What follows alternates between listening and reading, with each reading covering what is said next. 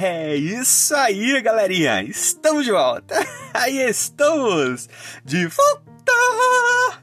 Aqui é o Anderson Tarifa e vocês estão acompanhando a mais um episódio desse podcast Macetes da Vida. E hoje nós estamos trazendo a mais uma meditaçãozinha para os nossos caros jovens com o tema Sábado. Um conceito que transcende a pausa. Você, meu caro jovem, e você, minha cara jovem também. Continue acompanhando os nossos episódios diários e escute agora o que nós estamos trazendo para você. Oh, that's it, galerinha! We are back, we are back. I am Anderson Tarifa, and you are following another episode of this podcast. Macetes da Vida! And today we are bringing another little meditation to you, dear young people, with the theme Saturday, a concept that transfer the pulse.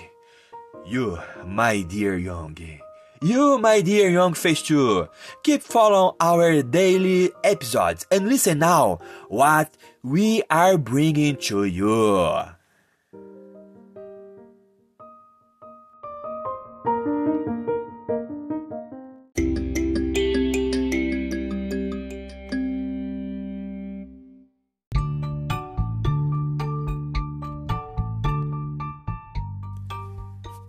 Tema da nossa meditação de hoje é De Eterno a Eterno.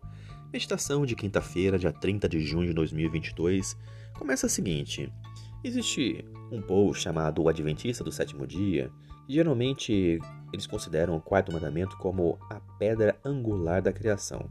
E, no entanto, outros textos bíblicos aumentam a nossa compreensão deste assunto. Um exemplo é a expressão todas as coisas ou tudo que é usada quatro vezes em dois versículos de Paulo, lá em Colossenses 1, 16 e 17. As coisas visíveis e as invisíveis estão dentro de todas as coisas. Deus nos convida, vinde e raciocinemos, diz o Senhor. Respondendo a este apelo, nós podemos concluir com segurança que, com exceção do pecado e as suas consequências, tudo que existe foi criado pelo poder de Deus, sejam os seres físicos, não físicos, animados, inanimados, visíveis, invisíveis ou qualquer outro termo que descreva a realidade, tempo e espaço. Deus é a origem de tudo, incluindo o próprio conceito de ser. Como a fonte de todas as coisas, Deus deve necessariamente ser anterior a todas as coisas. Mas quem é esse Deus que antecedeu e criou tudo o que existe? O próprio Pai Eterno respondeu a essa pergunta quando disse ao filho: No princípio, Senhor, lançaste os fundamentos da terra, e os céus são a obra das suas mãos. Isso nós podemos encontrar lá em Hebreus 1:10. Esse status de Jesus como Deus e Criador é destacado no sublime início do Evangelho de João.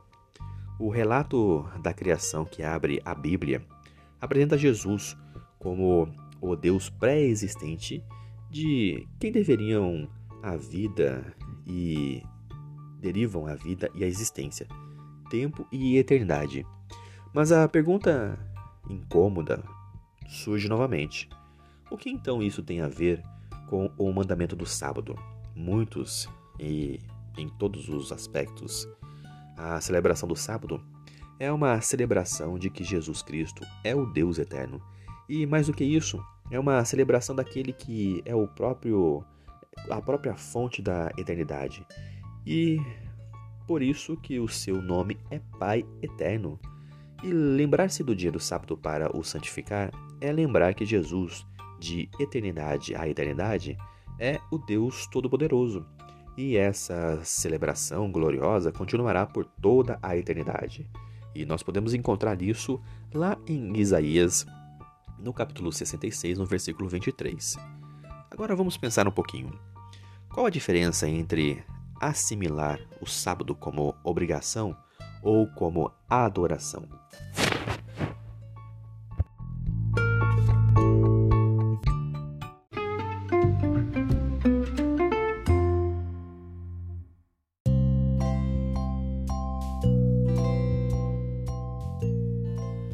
É isso aí, galerinha. Mais uma vez, obrigado pela atenção que vocês estão disponibilizando para este canal. E vocês acabaram de escutar a leitura do nosso guia de estudos da lição da Escola Sabatina Jovem, um material editado e publicado pela Casa Publicadora Brasileira. Ela é detentora de todos os direitos de tradução e publicação em língua portuguesa. E esse guia tem como objetivo falar do amor do Pai de uma forma assim, ó, objetiva, clara e com muito amor, love e carinho para os nossos ouvintes. Continue acompanhando nosso trabalho em nossas páginas e em redes sociais através do Anderson Tarifa e também no seu serviço de streaming digital preferido. Eu sou o Anderson Tarifa e vocês estão aqui nesse podcast Macetes da Vida. Por hoje é só e valeu!